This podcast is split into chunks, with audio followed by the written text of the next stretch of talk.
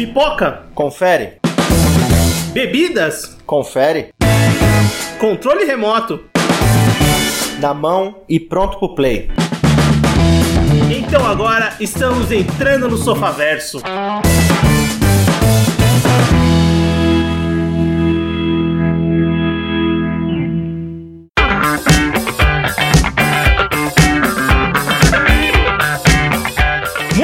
bem, Sofaverso começando, voltamos para mais um episódio do seu podcast e hoje vamos falar da franquia Indiana Jones e para isso eu tô com o Everton. Fala pessoal, beleza? Eu tô com o Anderson. E aí pessoas, tudo bem? Eu sou o Vinícius e bem, nesse podcast de hoje, podcast especial, vamos mais uma vez falar de uma franquia famosíssima do cinema, talvez uma das maiores franquias, não em quantidade de filmes, mas com certeza em importância e peso e memórias para as pessoas, que é a franquia Indiana Jones, essa franquia que se iniciou lá no dia 12 de junho de 1981 e está completando 40 anos do seu lançamento agora em 2021. Então a gente escolheu para comemorar, para conversar sobre filmes, para rever os filmes. Eu quero, antes da gente começar a dissecar e conversar sobre os quatro filmes que a franquia tem, é, vamos primeiro lembrar de uma coisa: um novo, um quinto filme já, já está confirmado, né? Era para ter saído em 2019 o quinto filme de Indiana Jones. Foi adiado para 2020, foi adiado agora para 2021, não vai sair em 2021, vai sair em 2022, mas vai sair. Quais são as lembranças? Para começar, quais são as lembranças que vocês têm de Indiana Jones? Vocês já tinham assistido, obviamente, os quatro filmes, ou nunca tinham assistido as, a, os quatro filmes completos? É... Qual a lembrança que vocês têm desses filmes de Indiana Jones, ou do primeiro filme, que é o que inicia toda essa jornada? É, como o seu irmão gosta de dizer, cara, você está de sacanagem ao fazer uma pergunta dessa, cara. A franquia Indiana Jones, em especial o primeiro filme, Os Caçadores da Arca Perdida, que no inglês só tem esse nome, não tem o prefixo Indiana Jones, é, isso é uma tradução BR. Sim. É um filme que passou exaustivamente na Globo e é uma coisa que eu lamento que as novas gerações não tenham acesso direto a isso na TV. Não tinha aquela experiência de você esperar um puta de um filme de aventura, chegar e você ficar colado na tela da TV vendo o que tava acontecendo. Mas o primeiro impacto de tudo, certamente, é o visual do personagem. É aquele cara de camisa aberta, sujo, com um chapéu e um chicote. É o clássico ventu é, o clássico visual do aventureiro, sabe? Então isso já era muito impactante. Você já sabia muito do que ia acontecer só de olhar o personagem principal na tela. É, ele é a personificação do aventureiro, né?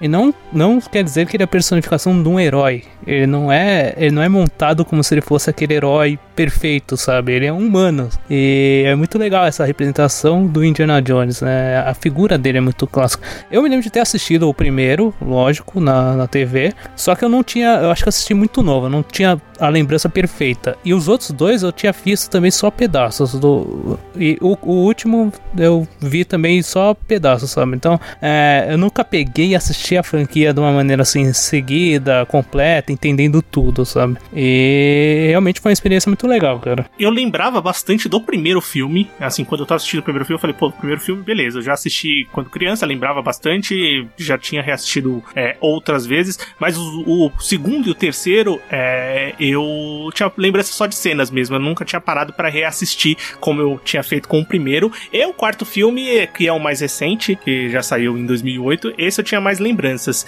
Então eu lembro de já ter gostado quando era mais novo, de ter gostado do filme, ter nas reassistidas que eu dei desse primeiro filme, continuou um, um grande filme. E também lembro de não ter gostado tanto do quarto filme por lembrança, assim, né? E reassistindo, aí acabei conf... E quando você reassiste todos de uma vez, aí você tem mais certeza disso. Mas a gente vai conversar muito sobre esses filmes e, e vamos começar conversando então desse primeiro filme, né? Que é o que a gente tem a memória, que saiu lá no dia 12 de junho de 81. No Brasil saiu no dia 25 de dezembro é, do mesmo ano, né? Então foi um filme do Natal do ano de 81 aqui no Brasil. Filme dirigido pelo Steven Spielberg. Steven Spielberg já é, era um diretor que eles estavam moldando o cinema blockbuster, né? B basicamente já tinha lançado grandes filmes ali, tinha lançado o, o Tubarão, tinha lançado o Contatos Imediatos de Terceiro Grau. E, e era, era, era um do diretor grande já. Ele já tava crescendo muito na época. O Indiana Jones, obviamente, vai ajudar a crescer ainda mais, juntamente com a história criada por um cara chamado George Lucas, né? Criou uma franquia bem pequenininha também, né? Basicamente, George Lucas e Steven Spielberg são os caras que moldam o cinema dos anos 80 em termos de é... blockbusters que vão disputar ali todo todo ano, tipo, meu filme tá em primeiro, segundo, terceiro, é, é ali. Eles vão dominar o cinema nos anos 80. Mas essas grandes produções foi um dos fatores que o filme foi muito difícil deles conseguirem vender o filme, né? Porque o George Lucas ele tinha essa ideia, apresentou pro Spielberg, que o Spielberg ele fala que ele queria fazer um filme do James Bond, né? Sim. E o, o George Lucas falou: não, tem uma ideia legal de um, de um arqueólogo que vai em uma aventura e tal. E só que quando eles foram vender isso para os estúdios, os estúdios conheciam o Spielberg. E o Spielberg era conhecido por. É, sempre é, ultrapassar o orçamento e ultrapassar o cronograma. Ótimo. Então o pessoal ficava com o pé atrás, né, cara? É, não só isso. Um ano antes havia saído aquele filme pequenininho chamado Império Contra-Ataca. que- Não conheço, Anderson. É, pô, acho que pouca gente conhece.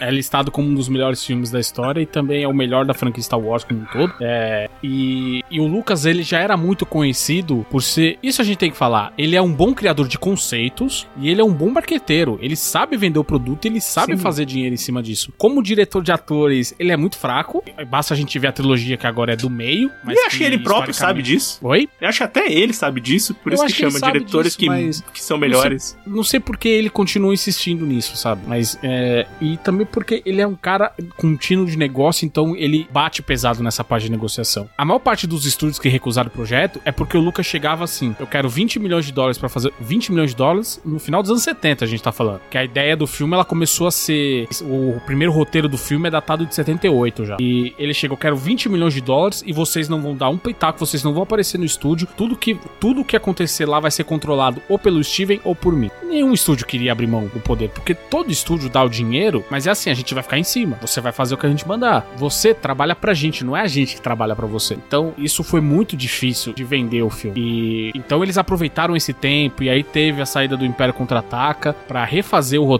ajustar algumas outras coisas e tentarem vender o filme novamente, até que a Paramount topou a ideia. E, e aí esse daqueles casos que entram pra história que deve ser igual o cara que recusou os Beatles. Isso aí não tem potencial, não vai dar em nada. Tá aí, né? Sim, é, é, história. É, George Lucas, como o Anderson comentou, tinha essa história há, há um tempo já, né? Que, que, que, na verdade era. O Indiana Jones era o Indiana Smith, né? Na história original, né? Que ele criou é, na sua história, que é. Juntamente com o Philip Kau- Kaufman, que é um cara que é acreditado no filme, depois como também um dos criadores. E o Lawrence Kasdan é um cara é que vem depois pra escrever o roteiro, né? Ele vem, ele vem depois pra escrever o roteiro. O Philip Kaufman, ele, ele era um cara que era do cinema mais cabeça, um cinema de drama, um cinema mais. Não tem nada a ver com o que é feito no Indiana Jones com cinema de aventura e o que o George Lucas fazia no Star Wars, por exemplo. E são uns caras que. É um cara que ajudou o George Lucas a melhorar a sua história. E depois veio o Clarence Kasdan, que é o cara que assina o roteiro de fato é, do filme. E lembrando que o, o George Lucas já tinha Lucasfilmes, né? E um grande produtor da época, lá o Frank Marshall, é, com a sua produtora também, apoiam o projeto, né? Que vai ser distribuído pela Paramount Pictures. O filme acabou tendo um orçamento de 18 milhões de dólares, então foi quase ali, basicamente, o que o George Lucas queria, e um faturamento de 389 milhões de dólares. Então o filme foi um sucesso de bilheteria, um sucesso de crítica. E eu quero saber de vocês, o que vocês acham de Os Caçadores da Arca Perdida? É, é um exemplo de você. de como se fazer uma homenagem e ainda assim você criar um produto único. Porque o filme, ele é basicamente uma colagem, e isso é abe- falado abertamente entre os, os criadores da franquia. É, eles queriam muito referenciar as aventuras que eles assistiam na TV nos anos 30, anos 40, aquela coisa das aventuras de domingo de manhã, e o visual do aventureiro, é, as influências vindas do Tio Patinhas, que eles falam isso abertamente também. Essa coisa, porque o Tio Patinhas é um personagem de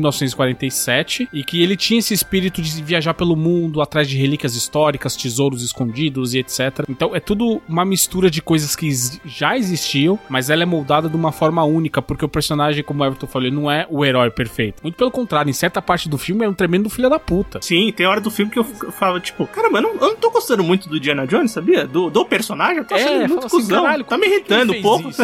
Que cuzão, né, cara? Mas, mas você entende, e o filme deixa isso bem claro, que ele, enquanto aventureiro, ele é um cara intrépido, ele vai e faz o que tiver que fazer, contrasta muito com a figura dele de professor. Então, o filme mostra que ele é uma pessoa muito complexa, ele não é o clássico modelinho de sai pra uma aventura, aí vai pra outra, aí volta e tal, não sei o que. Isso virou o padrão pra tudo que veio depois. Então, por isso que esse filme é historicamente importante em relação a isso. Mas, principalmente, ele é um filme em que você não para do primeiro ao último minuto. É incrível como um filme, em teoria, tão longo, e que tem quase duas horas, é, parece que foi uma respirada. Você sentou, putz, o filme acabou já. Sim, são poucos momentos que você realmente. É, e, e isso que o Anderson comentou, um filme que toda hora tem ação, toda hora tem uma coisa, uma coisa acontecendo, não deixando de lado contar uma boa história que tenha sentido, que você entenda os personagens, porque muitas vezes você pode falar, putz, o filme é muito rápido, não acontece nada, eu não entendi nada, mas é muito pelo contrário, você entende tudo que tá acontecendo, você conhece os seus personagens, cada coisinha que vai aparecendo ali, você vai moldando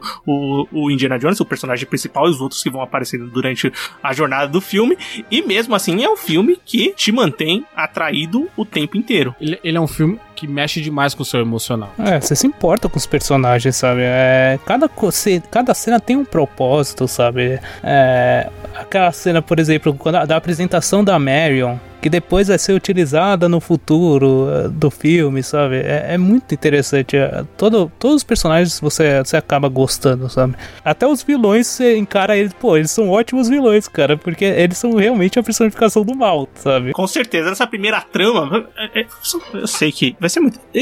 Spoilers eu não preciso nem falar que vão ter, obviamente. Não, a gente tá falando do filme tá de 40, 40 anos. Quem Estamos comemorando 40 anos do filme, né? Mas esse primeiro filme, Indiana Jones vai encontrar a Arca da Aliança, que é uma relíquia bíblica, que teoricamente conteria os 10 mandamentos. E nisso ele vai enfrentar nazistas. E esse não é só o plot do primeiro filme, né? Como também vai ser do terceiro. E não, não é à toa, né? Isso, o, o, o filme se passa nessa época de Segunda Guerra Mundial, a época que o nazismo está ascendendo e os americanos estão batalhando isso. Seja não diretamente, mas com o seu personagem no cinema. É, em 36 os Estados Unidos ainda não havia entrado na guerra. É, oficialmente em 36 eu acho que ainda, dependendo do ano, da época do ano, ainda não havia começado oficialmente. A guerra começou quando os alemães invadiram a Polônia. Eu acho que foi em 36. Eu não lembro, eu acho não, que foi em setembro a, de 36. A, a, guerra é de 39 a 45 oficialmente, né? É, mas os alemães invadiram a Polônia, eu acho que em 36, se eu não me engano. E, e o filme se passa ali no, no, no, no início dos anos 30, né? O, o filme, é, não vou lembrar a data é, exata, é, mas... passa em 36 o filme mesmo. É, em 36, isso.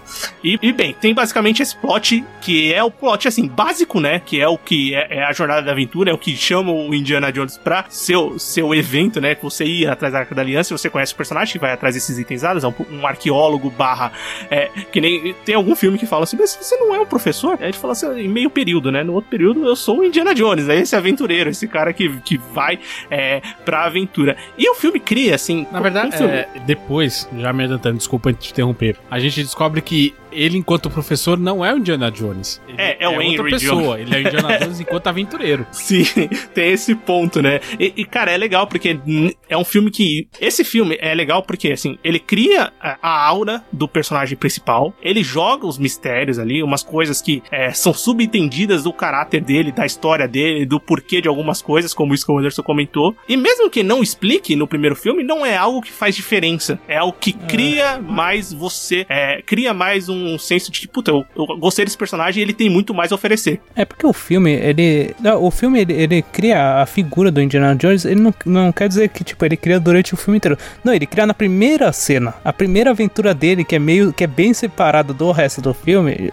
ele já cria toda a mística em cima do personagem, sabe? E ela também já introduz o vilão do filme. É, eu acho que são os minutos iniciais mais bem utilizados na história do cinema, porque em pouco, em pouco mais de 7, 8 minutos você já estabelece a, o herói, a jornada dele, quem vai ser o rival dele ao longo do filme e por que que ele tá fazendo aquilo. E o tom do filme, né? E o tom do filme, porque ele começa com aquela coisa dele ter que trocar um ídolo, um ídolo, olha, português tá bom. Tô andando muito professor Gil Brother. É, mostrar o, o, ídolo dele, um ídolo de, de ouro que ele vai ter que trocar para não acionar armadilha e tal. E novamente falando, essa cena ela é inspirada em quadrinhos do Tio Patinhas, escritos Sim. pelo Carl Box nos anos 40 e anos 50. E a famosa. E aí combina na famosa famosa cena dele correndo da pedra rolante, que é, é uma cena de ação que dá um calafrio e você fica nervoso até hoje, porque em determinado momento o Indiana ele cai. Aí você fala, puta, a pedra vai ser pega. E aí depois você descobre que aquilo não estava previsto. O Harrison Ford caiu e ele continuou com a cena. Ou seja, é, ela dá um aspecto tão forte emocional em você, ela mexe tanto com, seu, com a sua emoção em poucos minutos, que você fica doido querendo saber o que vai acontecer o resto do filme. Mesmo que você já tenha assistido esse filme, sei lá, um milhão de vezes. Uhum. E aí, aqueles pontos da criação de cenas que são icônicas pro cinema e pras pessoas que, por algum motivo, nunca tenham assistido os, fi- os filmes do Indiana Jones, é, conhecem a cena, sabem da onde saiu, sabem que aquilo é, é de algum lugar específico, no caso do Indiana Jones, né? Você tem o conhecimento no imaginário popular da cena, mesmo que você não conheça a fundo o personagem, o filme e toda a franquia. Ele estabelece já que o Indiana Jones é muito fácil. Mesmo que tenha sido sem querer, isso não estava previsto em roteiro nem nada, mas você estabelece, pô, o cara tenta, tem um plano, ele executa o plano. Pô, o plano deu certo. Não, o plano não deu certo, agora ele vai ter que correr. Ele tá fugindo. Ih, quase morreu. Quer dizer, não é alguém que entra e sai, ah, eu sou fodão. É um cara que apanha pra cacete, velho. E, e é um modelo de estrutura. O, o filme, quando. é, não só esse filme, né? Mas o filme, quando foi saiu lá nos anos 80, é, o, o George Lucas falou pro, pro Steven Spielberg que eu, você, bem, vamos dirigir, vai dirigir meu filme e tal, parceria, se conheciam, né? Assim, não é garantia de que vai ter novos filmes, né? Esses filmes não saíam com garantias de franquia, que nem hoje em dia acontece pra muitos casos. Mas o George Lucas sim tinha ideia de que poderia ter uma continuação de história, só que quando foi confirmado que teria as continuações, ele não tinha história pra isso, né? Depois É, que eu- foi criado. O próprio Steven Spielberg ele fala que o George Lucas falou pra ele, ó, cara, se esse filme for bem, eu quero que você dirija mais dois depois, cara. Sim, é meio que um, olha, é um contratinho entre, entre nós, né? É, e- e- eles são amigos da época da faculdade da, da Universidade da Califórnia. E eles são amigos um do outro e tal. Já dirigindo, claro, esse é o, o, o Spielberg dirigindo um filme do George Lucas, mas já teve o contrário também. E é muito legal que eles usam essa amizade pra trazer produtos pra gente, né? Isso eu gosto bastante. E eu acho que o, o aspecto mais legal da amizade deles é quando o Spielberg lançou Contatos Imediatos de Terceiro Grau. E foi relativamente. deu bastante dinheiro à época. E aí o George Lucas lançou aquele filme e o Spielberg. Eu quero. Vamos fazer uma aposta? Quem fizer mais dinheiro vai dar 1% do, do faturamento pro outro. E o George Lucas. O Spielberg ganha 1% de tudo relacionado a Star Wars até hoje. Ah, que bom pra ele, né? Ou seja, ele pode, ele, ele pode deixar 20 gerações da família dele sem trabalhar, que eles estão recebendo dinheiro simplesmente por fazerem nada. Exatamente, sem contar os próprios filmes que ele fez, né? Imagina, você tira da equação tudo que o Spielberg filmou e o dinheiro que ele ganha, ganhou Não. e ganha até hoje por causa disso, né? Então, é, conta só o que ele ganha só de Star Wars. Aí toda vez que sai um faturamento. Ah, Star Wars amealhou no ano de 2019, sei lá, é, relacionado a merchandising, em tudo, sei lá, 6 bilhões de dólares. Ele vai receber 1% disso. Então, E- tipo, é e- muito dinheiro, velho. Relacionado também ao Spielberg, só pra gente pegar um, um gancho, a gente tem aqui no, no, no Sofaverso o podcast da franquia De Volta pro Futuro, né? Que o Steven Spielberg é um dos caras por trás ali da produção, né? Um dos Que é o produtores produtor, né? é, do, do filme. Escute lá, que o podcast tá bem legal. E lá também a gente conta a história de que, aqui, Indiana Jones é vivido pelo Harrison Ford, um dos papéis mais marcantes da carreira dele. E tanto quanto o Michael J. Fox não ia viver o Marty, aqui o, o Harrison Ford também não ia viver o Indiana Jones de começo, né? Ele não era nem, nem, nem a segunda escolha, né? Tinha uma lista ali, mas tinha uma escolha principal que era o Tom Selleck pra ser o Indiana Jones. Na verdade, ele já era a primeira escolha do Spielberg. Quem bateu o pé e falou que não queria era o George Lucas. Porque Sim. na cabeça do George Lucas é assim, ele é o Han Solo. É, ele não então, pode ser eu acho- outro personagem. Eu acho que era muito medo dele disso. Fala, pô, eu escrevi um personagem que é igual o Han Solo, tá ligado? Sim, não, basicamente. Acho que ele tinha esse temor mesmo. Acho que a Não, própria, não o próprio igual. Harrison Ford também. Eu acho que ele tem algumas coisas bem diferentes do Han Solo, mas é, ele fala assim: eu não quero que ele fique marcado por ser o meu ator. Tudo que eu vou fazer tem que ser o Harrison Ford. Ele não queria isso. Então ele bateu muito o pé e falou: não quero. Mas depois de você, o- nos extras do Blu-ray de 2016, se eu não me engano, você vê os testes de outros atores e é meio difícil tentar fazer esse exercício porque a gente assistiu Sim. com o Harrison Ford, mas ainda dá pra ver que alguma coisa não tava encaixando, sabe? Faltava aquele Sim. carisma canalha do Harrison Ford. né, tipo, no auge, né? Ele tá ali criando mais um dos papéis icônicos que ele vai ter na sua carreira. O Tom Selleck, que era esse ator principal pra viver o, o, o- Indiana Jones, ele só não aceitou porque ele já tinha contrato pra, pra fazer aquela série da CBS que era a Magnum P.I., que é uma série que ficou bem famosa, né? Ele chegou a ganhar M na série e tal, mas não fez, assim, no sucesso nem parecido Ah, com é. o Indiana Jones, né? Ah, é o papel do cara. Tom Selleck, né, cara? O Magno é o Tom Selleck, tá ligado? É, mas assim, eu não sei ele, não sei se ele se arrepende, mas se fosse comigo, você pensa, pô, vou ficar tanto tempo no meio da África lá, no calor de 50 graus durante o dia, Sim. matando com água podre, que não sei o que, pegando doença e tal. Ou eu vou ficar aqui no Havaí de boa, de camisa listrada, andando de carro, dando umas biritas aqui. Eu não sei. Eu acho que a longo prazo não parece uma má escolha, não. Sim, mesmo porque você falou ali, foi um filme fácil de gravar, né?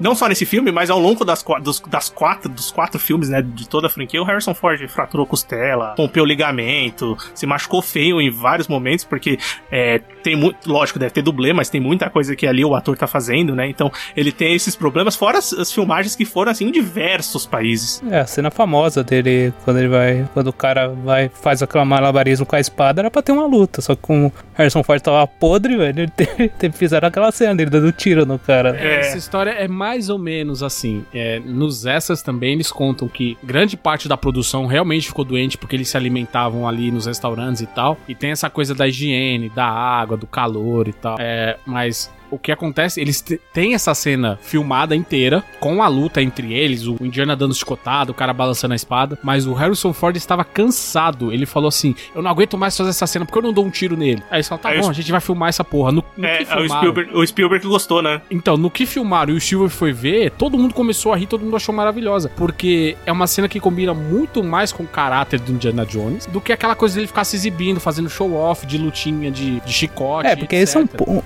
esse é um ponto do Indiana Jones. Ele é um cara que ele não perde tempo. Ele quer. Ele soca os caras e sai correndo, sabe? É isso. Ele tem um. Ele, ele, é- o foco dele Ele é focado isso. é chegar no objetivo. Então, assim, se alguma coisa começa a atrapalhar no meio, ele dá um jeito de se livrar daquilo. E, e- e, cara, é, como a gente falou do, do- comentei que o cinema de aventura, assim, é, não que ele não existisse, mas é, George Lucas e Steven Spielberg começam a moldar muito mais como ele vai funcionar. E ainda mais o Steven Spielberg, porque é conhecido por ter criado esse. Tem o cinema que é a marca registrada dele, que depois é, ele vai por muito, ele vai pro drama, ele vai pra várias vertentes do cinema, né? Vários gêneros diferentes. E posteriormente até falo, pô, Spielberg nunca mais vai fazer um filme Spielberg, porque é esse a- o espírito que ele próprio criou pro cinema no, no começo da carreira dele, né? É, ele viria fazer depois, né? mas você falou essa questão dos, dos estilos, ele é um filme perfeitamente balanceado em todos eles, porque a gente tá falando aqui de um filme que é uma homenagem às matinês de aventura que os produtores assistiam, mas ele também, em certos momentos, é um baita de um suspense tenso, especial a cena final, é, é, por, o filme inteiro tava pegando PG 13, e por causa da cena final,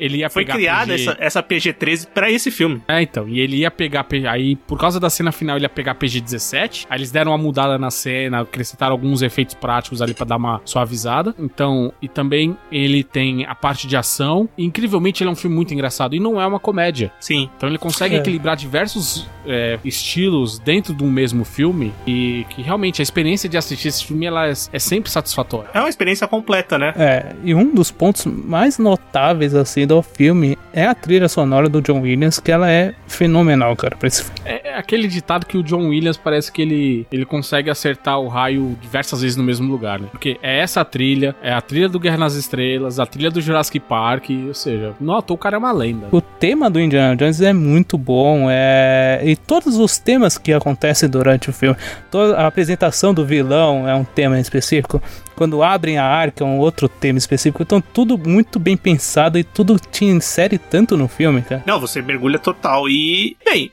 é, vocês conseguem destacar. Porque a gente tá, quando a gente fala de um filme completo, a gente go- gostou do filme inteiro, mas vocês têm cena preferida? Cenas preferidas? Eu, eu- porque eu falo assim, é, assistindo 40 anos depois, e isso também eu acho que tem muito mérito. A história é contada, a história é muito boa, e do Steven Spielberg na, na direção. Quando a gente fala de cinema de aventura, com esses vários gêneros dentro de um filme só, tem cenas que, mesmo 40 anos depois, elas são espetaculares. Se você fica de boca aberta e fala, meu, como eles fizeram isso, né? É um negócio muito fora da curva.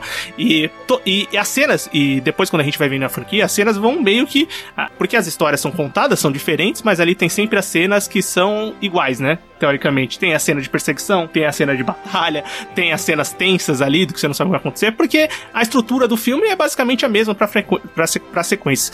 É, mas eu ainda acho a cena de perseguição de carros desse filme é a melhor absurdo. da, da franquia ainda. Ela é impressionante, velho. Eu acho que ela só vai ser comparada com a cena do trem do terceiro filme. E essa, com certeza, foi a cena que, enquanto eu assisti ao filme, que eu falei, puta, essa cena é...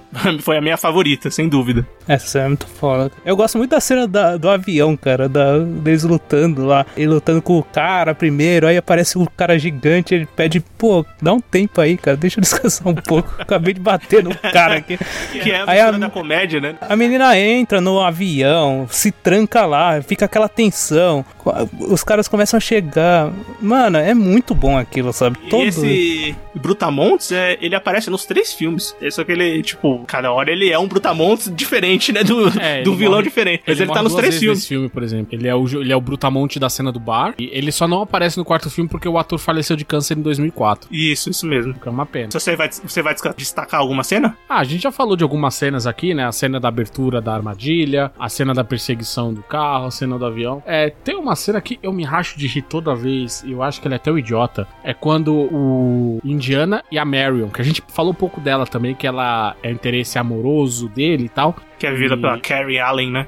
E o mais legal da Marion é que apesar dela ser a mulher, ela não é a mulher frágil, ela entra na porrada junto com ele, ela bate Totalmente. nos cara também. Por isso que, assim, de longe, ela é a minha personagem favorita, que, que é criada ali pra fazer um, um- Essa aqui não é tanto par romântico, porque ela tem uma personalidade, ela tem uma história própria. Nos outros filmes, sim, as- No completamente. último filme, sim, porque ela não aparece nos outros dois. É, no Sim. filme, sim.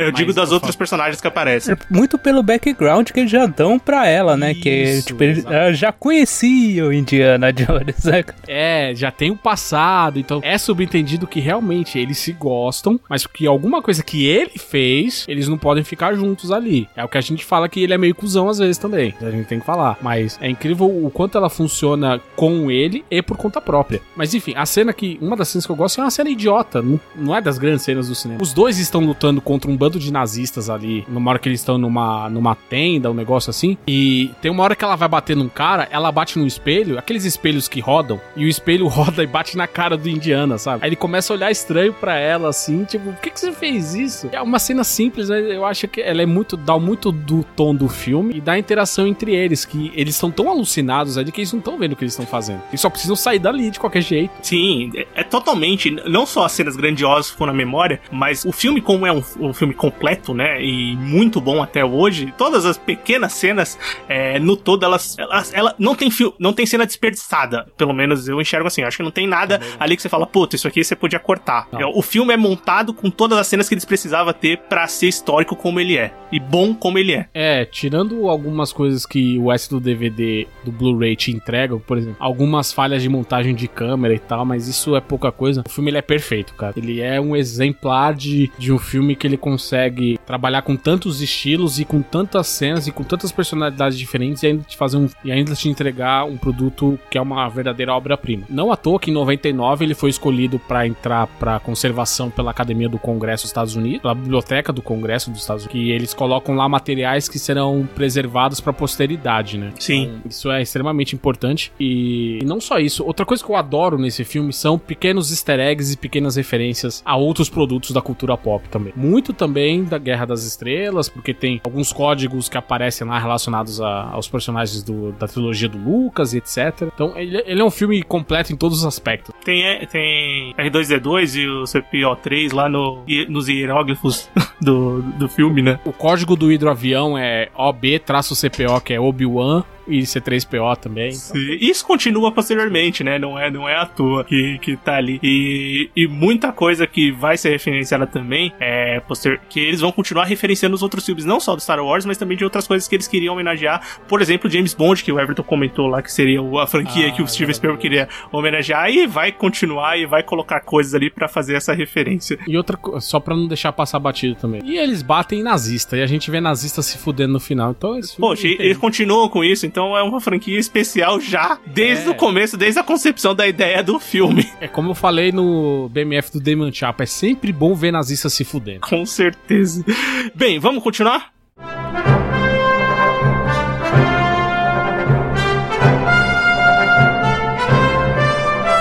Todo filme de sucesso que faz muito dinheiro, tem muita crítica positiva, tem uma continuação, fatalmente tem uma continuação, né? E não foi diferente. Indiana Jones, agora sim, com o título Indiana Jones, né? É, saiu uma continuação, segundo filme, em 1984, saiu Indiana Jones e o Templo da Perdição. É, filme também dirigido pelo Steve Spielberg, mais uma vez, e só que dessa vez o, o, o roteiro é, não é escrito pelo, pelo Lawrence Kasdan, é escrito a duas mãos pelo Willard Huyck e pela Gloria Katz. E é um filme que teve um orçamento orçamento de 28 milhões de dólares e um orçamento maior que o primeiro, né? Acreditar que o George Lucas tinha falado que ia fazer sucesso e um faturamento de 333 milhões de dólares. E nesse novo filme, o professor, arqueólogo e aventureiro Indiana Jones, ele tem uma nova missão que é resgatar umas pedras, pedras, Pedra Savacar.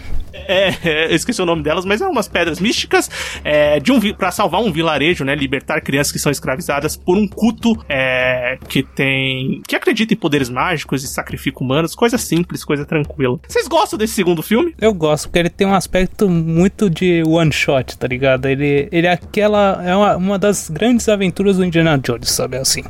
Meio que como se, digamos assim, o primeiro, o terceiro e o quarto, eles têm, possuem até uma ligação entre eles, sabe? Mas esse é a aventura, aquela aventura específica que foi contada, que se fosse um livro seria um conto, sabe? É, eu- e é literalmente um capítulo de uma série, né? É, Se for é uma bem série isso. que narra as aventuras do Indiana Jones, esse é um capítulo de uma história fechada que começa e termina no mesmo episódio. Eu acho ele bem divertido, cara. Eu, acho, eu, eu gostei bastante. Achei bem divertido. Achei ele tem um clima, é, às vezes, aterrorizante, assim, que eles tentam criar. Eu acho legal. E eu acho a cena de abertura desse filme muito legal também. Do Clube Obi-Wan em Xangai. Sim, Isso. Exatamente. E é, que a conclusão dessa cena eu acho muito boa. Quando ele chega no avião e fala: Ah, se deu mal lá o Shen, tchau. E fecha a porta é o avião do cara, tá ligado? É, é maravilhoso isso, velho. Mas é importante ressaltar também que esse filme, ele é um prequel do filme anterior. Ele se passa um ano antes, se passa em 1935. Isso explica É isso muito mesmo. de porque não é, não é citado nada é, sobre Caçadores da Arca Perdida. A ideia do Lucas e do Spielberg era justamente, por mais que seja um filme do Indiana Jones, eles não precisam ser necessariamente um puxado pelo outro. Eles queriam trabalhar essas ideias de capítulo. Por isso que esse filme ainda é contado dessa forma. Ele se passa antes dos acontecimentos do primeiro filme. E como o segundo filme, ele tem muito daquela ideia do Lucas também do Império Contra-Ataca. Ele é o filme mais sombrio. É, aqui o humor cai bastante. Inclusive, ele até exagera pra mim em termos em algumas cenas de para causar espanto, como a cena do, do ritual lá da, dessa, desse culto que envolve arrancar coração e etc. São algumas cenas que Sim. são muito mais pesadas do que tem em comparação ao primeiro. Hoje até parece meio banal por tudo que a gente já assiste, já vê outros filmes até de PG-13 fazendo, mas pra época foi um impacto diferente. E, e dos quatro filmes da franquia, ah, dos três, eu não vou deixar o quarto a par. Era o que eu menos gostava. Era o que eu menos, é, quando juntava com alguns amigos, a gente juntava pra assistir os três filmes de uma vez. Era o filme onde eu ficava meio assim, eu ficava muito, ah, é um filme legal, tem algumas partes legais, mas tem outras partes que eu acho que não envelheceram bem. Mas ainda eu acredito que seja um filme muito divertido e ainda tem seu, seu valor, principalmente pra gente entender quem é o Indiana Jones. Porque no primeiro filme ele é apresentado como uma lenda. Aqui a gente tenta entender por que, que ele é essa lenda. Sim, e, e, assim, a gente tá falando de um filme que tem um orçamento maior, mas assim, é, o primeiro filme tem locações diferentes, tem uma aventura muito maior, vai pra vários lugares. Aqui nesse filme é, é realmente uma viagem e uma história contada numa locação só e é o filme inteiro sendo contado ali. E é aquela aventura direta, né? Eu acho o filme divertido também, eu gosto, eu gosto dos personagens que, que são introduzidos. Assim, mais ou menos. O, o short eu acho bem legal. Eu achei ele legal. Porque ele é um. Porra, ele é Ele é bem legal o sidekick ali do, do, do, do Mr. Jones. O moleque é corajoso demais, velho. Você é louco. Não, ele é da hora. O que me irrita no filme é a Willie Scott. É, isso que eu falei. E eu não gosto da Willy. Eu acho que é- ali eles perderam a mão do quanto que ela vai ser dependente dele e, e acaba me incomodando em alguns momentos do filme. É, e a ideia original, é, eu entendo que essa era a ideia dos produtores. Enquanto a Mary é autossuficiente, ela não depende do Indiana Jones, ainda que trabalhe com ele, nesse caso aqui é totalmente o contrário. É a dama em perigo, ela precisa do Indiana Jones pra tudo, ela é mimada, ela não sabe o que fazer, então eu já não gostava disso. Com a primeira vez que eu vi o filme, eu falei, caralho, que mulher chata. E segue o filme e você fala, muito dos perrengues ele poderia ter evitado se ele tivesse sozinho, ou se ele tivesse só com o short round. Se tivesse deixado ela lá em Xangai, né? É, pronto. Sim, e tipo, você não compra também. Essa relação deles é, é, é totalmente diferente do que a, a relação que ele tem com a Meryl no, no primeiro filme, né? É uma relação imediatista, né? Acontece ali, vamos comprar essa ideia porque precisa ter essa personagem feminina ali do lado dele. Esse filme também carece de um vilão mais identificável, né? Você tenha um, É, porque ele. uma rivalidade direta É. com o Indiana Jones, eu acho, sim, pelo menos. É, porque ele vai apresentando e, e dá a entender que o, o, o imperador lá é o vilão, aí depois o secretário dele, aí aparece o chefe lá do culto, você fica meio perdido, realmente. É, Aí pra você perceber que todos estão juntos tal, demora um pouco, sabe? Parece que é uma coisa meio escondida aquele culto, mesmo pros caras que foram apresentados antes, sabe? E tem a, fa- pra mim, pitoresca cena do jantar. Ah, essa cena é, talvez seja a mais clássica desse filme, assim, em termos de lembrança, não de ação e tal. Mas muita gente lembra dessa cena do jantar, né? E, E é não uma pelos cena. motivos certos, não sei. Sim, exatamente, porque é uma cena, meu, a, o cére- a famosa cena do cérebro do macaco, que essa acho que muita gente lembra. Mas, assim, em termos de aventura, tem cenas incríveis. A cena do, do- do- da perseguição lá no trilho do trem. A cena do Então, é carrinho fantástica, é, é né? muito É boa, velho. É muito boa aquilo, cara. A luta dele com o cara lá, com o gigante lá, o cara também fortão, é muito da hora, sabe? E- Sim, ele não erra a mão, né, nessa parte de ação, de entregar a aventura do Indiana Jones. O filme não erra a mão. Continua bom. Não, é verdade. Mas esse filme também é. Aqui o Indiana Jones já foi alçada a, a figura mítica de herói. Sim. No primeiro filme ele é o no primeiro filme ele é claramente um anti-herói. Tem hora que ele vai acertar, tem hora que ele vai errar. Nesse filme, qualquer atitude que ele tome é sempre pensando em ajudar todo mundo que tá ali. Ele perde essa coisa da, da cafajestagem do personagem, sabe? Dele ser alguém que primeiro pensar, "Hum, eu preciso pegar aquele objeto pra mim, depois a gente vê o que faz. Aqui não, putz, eu preciso ajudar eles primeiro, evitar É, essa coisa e- toda desses rituais e tal. A própria aventura, né? A própria aventura é isso, né? Porque ele não tá indo pra pegar um objeto pra levar pro museu. Não, ele tá pegando pra ajudar a aldeia lá, né? É, e, o- e o que, o que para mim torna tudo pior, porque é um filme que se passa antes do primeiro. Então, o que, que aconteceu pra ele virar drasticamente de um ano pro outro? Sim, dá pra entender. E a relação tem o forte ali, que é a criança que tá do lado dele, e ele tem que salvar as crianças, né? Então, não é nada à toa, né? Tudo relacionado. Mas eu também vejo muito mais esse tom aventuresco dele e de herói, né? É, do que o primeiro É, e é filme, que ele coisa é mais cinza, né? Que ele tem um contraste maior, né? Eu acho estranho porque, tipo, a- colocar um sidekick, uma criança, talvez seria uma ideia de amenizar o filme, mas na verdade ele é mais pesado, né, cara? É, o que torna tudo muito estranho. Sim, tem, tem esses pontos, mas é, com certeza ainda é um ótimo filme, tanto em termos técnicos, que eles tiveram mais dinheiro pra fazer e fizeram cenas grandiosas, é, com esses pequenos pontos, mas que eu acho que não atrapalha a experiência se você quer assistir um filme de aventura, como quem foi assistir Indiana Jones esperava ver. Um, um segundo, uma continuação daquele filme que tinha se divertido tanto, e eu acho que não sai, é, não saíram insatisfeitos do cinema, quem assistiu no cinema, e nem quem assistiu posteriormente fala, "Puta, não foi uma É. experiência ruim, né? É uma experiência divertidíssima. E eu tenho que fazer muita justiça aqui, porque o personagem do Jonathan K. O Short Round, é, também tá no filme dos Goonies, e esse filme é basicamente uma versão mais sombria dos Goonies. A aventura é a mesma. Sim, é assim. isso mesmo. A estrutura do filme é a mesma. É, e eu tenho que fazer justiça ao filme porque o filme não é um filme ruim. É, eu acho ele mais fraco em comparação aos outros Indiana Jones. Ao 1 e ao terceiro, por exemplo. Então Sim. a gente falar de um filme que é mais fraco, onde a gente tem dois monstros. É, não é de todo ruim. É, Não, se ele fosse ainda um vai ser solo, eu acho que ele seria, ele seria talvez melhor valorizado. Se ele não fosse, se ele não tivesse o peso da comparação com os Caçadores da Arca Perdida. É, esse é o peso da franquia, né? Quando você criar uma franquia, que a- o termo de comparação sempre vai ser feito entre os próprios filmes da franquia, né? E quando você tem filmes como Os Caçadores da Arca Perdida, é um dos maiores filmes da história do cinema, é, o termo de comparação vai ser um patamar muito mais alto, mas com certeza é um filme divertidíssimo que eu acho que vale muito a pena ser assistido. Mas É, que não passou muito, né? É, é, não- esse não passou muito na pelo TV, teor- né? Pelo teor dele. Assim, era mais difícil passar do horário da tarde, assim, né? É, e, e justamente por esse teor dele, é, eu ainda acho ele melhor do que muitas das cópias que vieram depois, chupinhadas de Indiana Jones. Com, com certeza vai ser melhor que a maioria, né? Sim, sem sombra de dúvidas. Bem, vamos pro terceiro filme?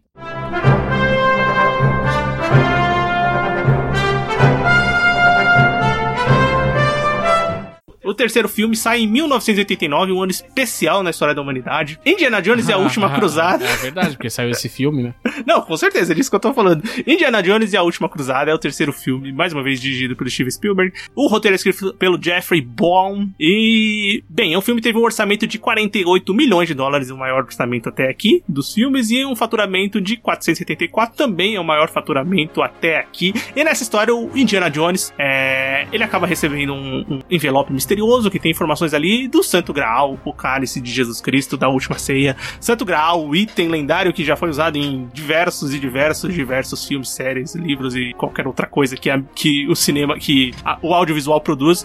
E ele também tem a aventura em resgatar o pai, que ele descobre que o pai, o Henry Jones, que é vivido pelo Sean Connery, é sequestrado por nazistas e aí ele vai lá achar o Santo Graal e achar o próprio pai. O que, que vocês acham de Indiana Jones e a Última Cruzada? Esse filme abre pra mim com a segunda melhor cena da história da franquia, que é a introdução do pequeno Indiana Jones. E como, e, e como o River Phoenix combinou, né, cara? Caralho, Sim, ficou perfeito. E, e tinha o projeto da série e tal. Pena que ele veio falecer depois, porque puta merda, cara. O River Phoenix é, é- era a personificação do Indiana Jones enquanto adolescente. É- é- aquela cena, aquela perseguição em cima daquele trem, e, e o bom é que eles usam aqueles minutos iniciais pra estabelecer marcos importantes do filme. Sim. Da onde veio o medo de cobra do Indiana Jones, aquele, aquela ferida que ele tem no queixo, da onde que veio, porque é a primeira vez que ele vai manipular um chicote e ele não sabe, ele se machuca. De onde Sim. veio o, icônico chapéu? Qual que é a briga com o pai dele? Por que que ele pega o nome Indiana Jones? A gente descobre que é o cachorro. Então é, é, é incrível o quão, o quão eles usam uma cena, em teoria, muito frenética de ação, consegue te contar toda a história do personagem sem precisar de um milhão de linhas de diálogo. Isso é muito bom, cara. É, é o, é o filme que eu mais gostei dos três, cara. Eu, eu achei a, É o que eu mais gosto, apesar de eu não achar o melhor.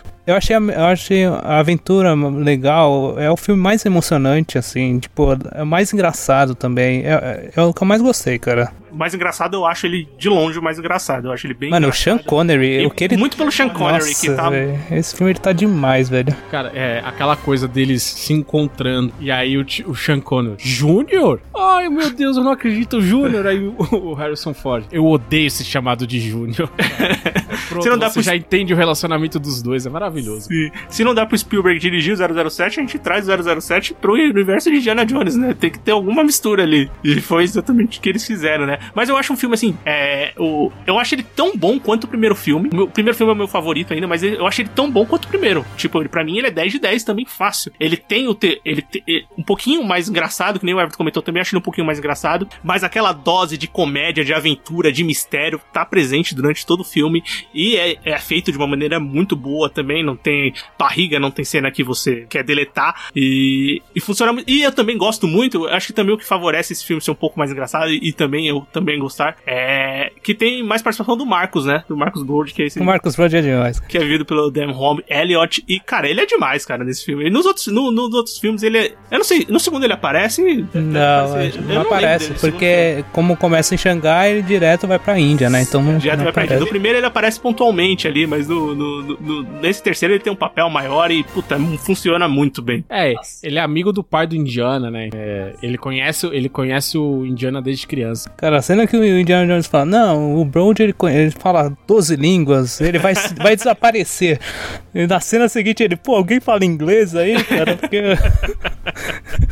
é muito bom, cara. É Ele tá- uma construção. Ele, tá- ele tem dois dias de vantagem. Ah, é. Acabou de sair, tá ligado?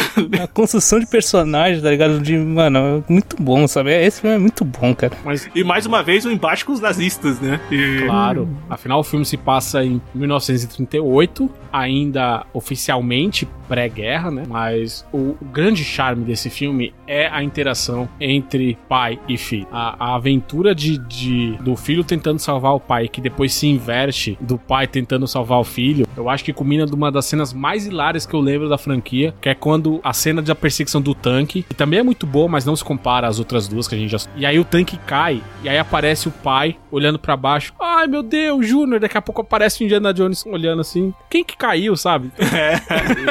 E o final dessa cena eu acho muito bom, porque ele tá sentado lá e fala, pô, levanta aí, vamos lá, você não tá cansado nada. E volta o, o- o chapéu do Indiana Jones rolando, sabe? Pra mostrar, mano, continua, vai continuar a aventura, cara, não parou ainda. Sim. Isso é muito bom, cara. E A química entre os dois é ótima, cara. essa relação entre pai e filho é, é muito também o que o, o Spielberg mesmo fala, que é muito do, da questão com o pai dele, que foi uma época que ele tava meio mal com o pai dele também. Então, muito aqueles capas de diálogos, tipo, ah, pô, quando a gente sentou pra conversar da última vez, sabe? Era muito do que ele sentia com o próprio pai também, né? E, e- e a cena de abertura que o Anderson comentou, do, do jovem indiana, do jovem Henry, e ele sendo o escoteiro é muito do Spielberg também, né? Que queria trazer essa, essa veia que ele foi, que ele participou disso quando era mais jovem. Esse filme estabelece também é, outras coisas do, do relacionamento entre pai e filho. O aspecto mulherengo do próprio Indiana, porque o pai dele também é. O pai dele, o pai dele caiu na lábia de uma mulher só porque ela era bonita e descobriu que era uma nazista, sabe? Quer dizer, Sim. o o cara não parou cinco minutos pra pensar no que tava acontecendo, que tava muito fácil. A gente entende da onde vem esse lado mulherengo dele. É, e aqui a personagem. É, a principal personagem feminina que tem no filme é a doutora Elsa Schneider, que aparentemente, quando ela começa o filme, você já saca, né? Que ela que do nada aparece aquela mulher e você fala, mano, não, pode ser normal isso. Eles caíram muito fácil na lábia dela. E agora faz, faz todo sentido o que o Anderson tá comentando ali. Que é uma historiadora também, né? Arqueóloga, seja o que for, uma, uma pesquisadora que ali trabalha pros nazistas. E é uma personagem que, tipo, ela tá lá. Ela, eu não gosto nem desgosto. Ela não tem muita não tem muita coisa que explorar no filme, né? É, e sabe quem ajudou muito a moldar esse relacionamento entre eles? Foi o próprio Sean Connery. Porque a princípio ele recusou o papel porque a diferença entre ele e o Harrison Ford é só de 12 anos. Sim, então ele é achou que, diferença. é, que não ia ficar legal e tal. E a- mas aí o, o próprio Connery começou a ler o roteiro e ele, como historiador também, além de James Bond, é, ou seja, o cara não era pouca merda, né? Ele começou a dar ideias para característica do personagem. Então, muito do que a gente vê em tela veio diretamente das contribuições do próprio Sean Connery. E, e o que o próprio Harrison Ford fala que trabalhar com ele ali era muito fácil porque parece que só do Sean Connery tá ali, tem aquela aura em torno do Indiana do, do James Bond, mas quando ele começava a interpretar, o Harrison Ford achava que tava falando com o próprio Henry Jones e não com o Sean Connery. Então ele conseguia passar a emoção melhor pro- pra gente ver, pra ser capturado em câmeras. É por isso que a relação entre os dois personagens é. Você sente muito bem ela, sabe? Não, total. É, aqui, aqui, como são dois personagens que são, não são assim. O pai, é- o Henry Jones, o pai, ele é até mais falante que o próprio Indiana. O Indiana é meio Pai- curto e grosso, né? Cala a boca. É, é o velho, é o velho falastrão, cara. E muito do olhar, e do- da expressão, já conta toda a história da relação deles e o que eles estão sentindo no momento. Então, são dois autores grandiosos, né? E entregam papéis também que, puta, engrandecem o filme de uma maneira muito bonita, né? É, então. a- Uma das cenas mais bonitas da franquia pra mim é, é nesse filme, cara. Que é quando o, o- Indiana Jones tá lá pra cair no penhasco, o pai dele segura. Ele fala: Não, eu tô quase com- alcançando o Santo Graal aqui, pai, não sei o que. Aí o- e ele vira: Não, cara, não precisa. Vem pra cá, eu vou te salvar, sabe? Que é tipo, o que ele mais queria na vida, o pai dele, ele não. Falou, deixa pra lá, não, eu quero salvar meu filho, cara. Isso é muito foda, sabe? É, constrói muito bem o personagem, estabelece muito o que aconteceu nessa aventura, nessa relação entre os dois. Cara, é foda demais, cara. E, e não só, o, como eu falei, que o Steven Spielberg trouxe o 007 em persona pro seu filme, também trouxe um dos vilões, né? O Michael P. Barney, que vive o Ernest Vogel, que é o principal nazista ali, que tá tentando matar eles. Ele era um vilão, ele foi um vilão em um dos filmes do 007. Até a arma que ele usa é a mesma que eles usam em algum dos filmes lá. É e- o Walter PPKK. essa mesma. E, bem, é, é mais easter egg dentro de uma história muito maior, sem precisar forçar a barra e contando a história que eles queriam contar. E mais uma vez funcionando muito bem. É, a, a a frase mais engraçada do filme também é por improviso. Aquela cena onde o Indiana captu é, consegue resgatar o pai dele, e aí ele- aparece a mulher e tal, e eles estão lá conversando, e o, o Henry Jones, ele deveria dar a entender de que ele dormiu com a mulher, só que o Sean Connery achou que ia ficar sem graça e ele mandou um, ah, ela fala enquanto dorme, sabe? E aqu- aquilo foi improviso que matou todo mundo de rir e acabou entrando no corte final, porque é maravilhosa assim. Ela explica muita coisa com quatro palavras, com cinco palavras, então é sensacional. Tem uma, ce- tem uma cena bizarrésima que é o autógrafo do Hitler, né? É, tem É, essa cena. cena é, é da, da noite da queima dos livros, né? Sim, é isso mesmo. Tem, tem, tem essa cena. É, Mas bem, a gente descobre que pai e filho também eles são unha em carne quando o Indiana tem que andar no esgoto e tem um, a mulher tá morrendo de medo dos ratos ele ah não tá de boa rato é se fosse meu pai a gente tinha problema porque o pai dele morre de medo de rato Sim, é, são, são esses pontos que são é, características de ambos, né? Logicamente, muda o bicho, né? Mas tem o medo ali, tem as coisinhas que vão fazer com que você relacione um dos dois, né? Não é um pai e filho simplesmente porque são, mas tem esses pontos que você entende melhor o personagem que você já conhecia, que era o Indiana Jones, e é, acaba conhecendo o pai e reforça tudo que você já sabia do personagem e tá conhecendo ainda mais agora. Tipo, ah, é por isso que, é por isso que, é por isso que, tudo faz sentido, né? Tudo não, encaixa. também o pai dele é tão foda que assim, é, tudo que o Júnior fez, eu já fiz antes e melhor. É, é, é, eu sei, é, o, o cara é muito ca- canastrão e falastrão, cara. É, sensacional, maravilha. Bem, vamos pro quarto filme?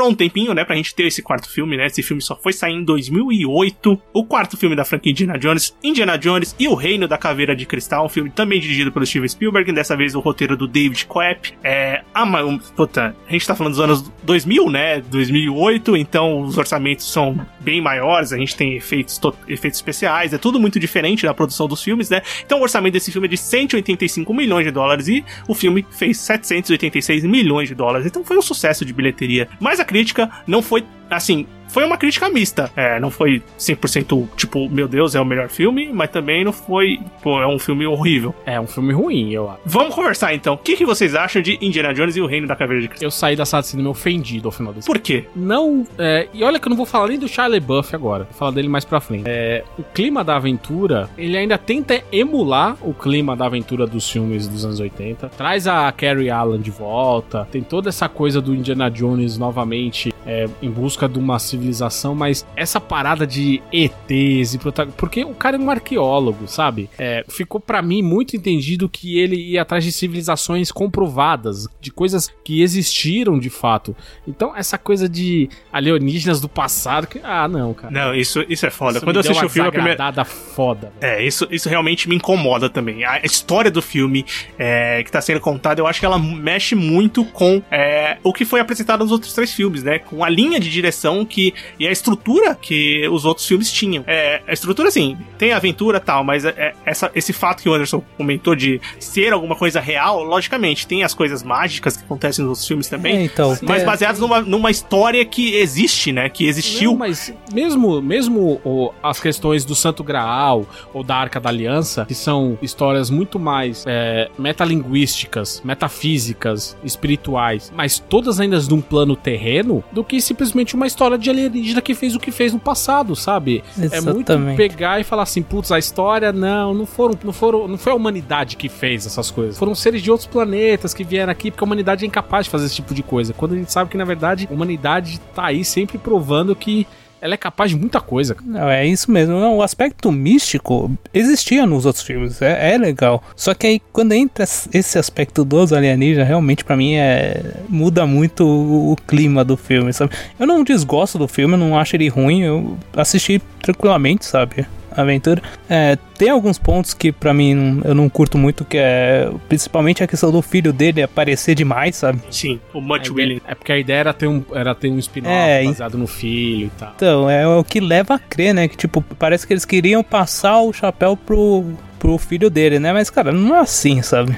Literalmente eles tentam fazer isso no final do filme, né? Mas volta o chapéu pra mão do. Não, o Indiana pega e fala, você não merece. Então, volta o chapéu pra mão do Jones, isso eu ia falar. Cara, e também os vilões. A Kate Blanchett, que é, é- é sensacional, mas nesse filme ela tá caricata ao extremo. Porque tem que ser a vilã soviética, super. Sim, super agora não são os nazistas, né? São os soviéticos. O filme se passa em 57. É, o filme se passa ali já na Guerra Fria, testes de nucleares e etc. Eu, eu também, assim, eu, eu concordo com o Everton. Eu não acho o filme ruim. Não falo, putz, esse é um filme ruim. É, eu acho que, obviamente, o termo de comparação, quando você entra pra assistir um quarto filme do Indiana Jones, você vai, puta, eu quero ver o que eu vi nos outros filmes, ou pelo menos alguma coisa perto disso. É, e quando não entrega, você fala, puta, ficou muito abaixo. Mas eu acho que não é um filme ruim. É, ele tem cenas, sim, boas de, de aventura tal, a perseguição da floresta, apesar de me incomodar um pouco aquela floresta CG em muitos momentos, mas É, isso é outra parada. é, me incomoda, mas tem muita coisa que funciona, que é legal, que, que, que, que, que é coreografado de uma maneira interessante na perseguição.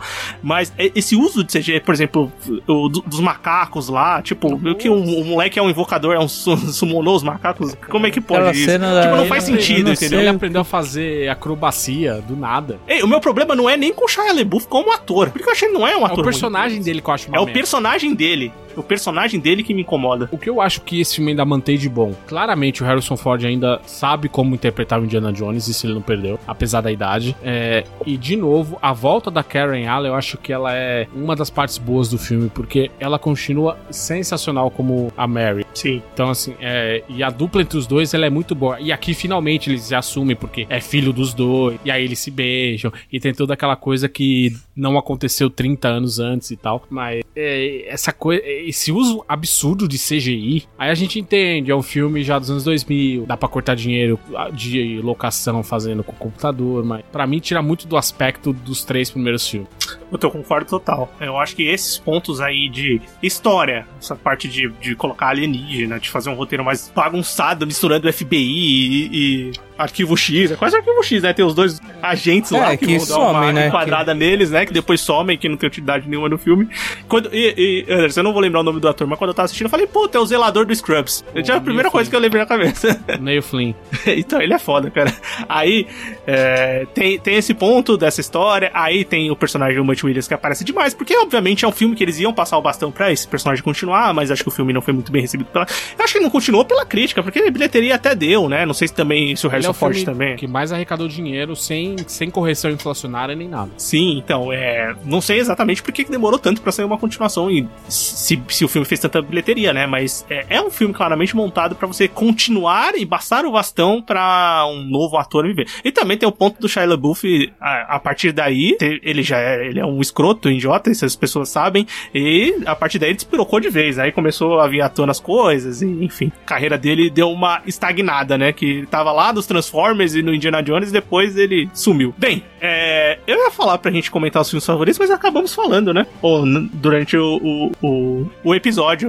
Não, cê, é, é, pra mim, a Última Cruzada é, é o que eu mais gostei dos três. É, apesar que o- os Caçadores da Arca Perdida também é excelente, mas o, o que eu mais puta, me identifiquei assim foi com a Última Cruzada. Também é o filme que eu mais gosto. Não é necessariamente o melhor. Ne- nesse aspecto, Os Caçadores da Arca Perdida ele continua um filme imbatível, 40 anos depois. Mas é, eu gosto muito justamente da dinâmica de pai e filho do terceiro filme. A, a cena de abertura eu acho uma das mais espetaculares da franquia. O estabelecimento de algumas marcas icônicas do personagem. Então, e também a ideia de que no final o grande graal, a grande busca dos Jones, não era pelo graal em si, o objeto, mas era pelo estabelecimento das pazes entre pai e filho. Então, é um filme que, apesar do seu aspecto mitológico, ele é focado muito mais nos seus personagens centrais do que propriamente só no objeto grande que tem que buscar ao longo do filme. Sim, isso é bem importante mesmo. Por isso que eu, eu para mim, assim, em nível de, tipo, ótimos filmes, pra mim, é um 10 de 10, tanto o Caçadores da Arca Perdida quanto o Última Cruzada, mas o meu filme favorito ainda é o Os Caçadores da Arca Perdida, eu acho que ainda, como um todo, é o que eu me divirto mais, apesar dos dois serem incríveis, dos três primeiros serem incríveis e o quarto realmente ser um ponto fora da curva, mas pra mim não é um filme horroroso. Então, eu acho que vale a assistida pra quem quer conhecer e quem não conhece toda a franquia, que tá completando 40 anos e, enfim, logo mais tá saindo mais um filme, o quinto filme, ele tá programado pra começar a gravação esse ano, né? É, como eu comentei na abertura do episódio, e também vai ter um monte de nome, né? Já estão confirmando é, Harrison Ford, óbvio. Sempre teve a circulação da ideia de que ia ter um prelúdio com atores mais novos, aí tinha Chris Pratt na lista, tinha outros atores. Chris Pratt foi um que Chegou a sair essa notícia, né? é, o Chris Pratt foi um dos caras que, tipo, os caras deram quase certeza de que ele ia ser o Indiana Jones, né? Que iam fazer um filme que ele seria o novo Indiana Jones. Mas, enfim, o Harrison Ford acabou voltando. Vou fazer realmente com o Harrison Ford é, esse novo filme que já tem a Phoebe Waller-Bridge de Fleabag confirmada, tem o Mads Mikkelsen é, confirmado também Como vilão, elenco. claro. Provavelmente ele vai ser o vilão, né? É bem difícil pensar que não. Mas assim, são nomes, são bons atores, né? A gente sabe que pelas coisas que estão produzindo hoje em dia. E vamos esperar pra ver como vai ser esse filme, né? Eu espero que seja um ponto acertado, mas com certeza pro lado da trilogia original do que pra esse quarto filme mais recente, né? É, se ele for algo perto do segundo, eu já tô plenamente satisfeito. Pô, eu também. Vamos esperar pra ver. O filme tem previsão pra sair em 2022, É, mas eu duvido- as previsões são furadas hoje em dia, né? Eu duvido que ele chegue perto, quiçados, do da última cruzada. Mas vamos torcer. Vamos torcer. Mas, bem, é isso, ouvinte. Comenta com a gente. É só não falar de ET. É, não vai trazer ET e Quem- quem- essas Uma, uma- fazer, vamos fazer um pequeno exercício aqui de futurologia. Quem que vocês acham que serão os vilões desse filme? Porque nós já tivemos ETs, é, ETs não, nós já tivemos os soviéticos, é, uma tribo do sudeste asiático e os nazistas. Quem vocês acham que seria? Eu acho que vão ser os Illuminati. Dessa vez vão ser os Illuminati. Mas É, aí você vai por filmes do Nicolas Cage, né? O... Então, mas eles vão mostrar como é que você faz. E o Donald Trump vai estar envolvido ainda. Você vai ver. Vai ser o Queanon, tá ligado? É, tipo, vai ser alguma Ai. coisa assim.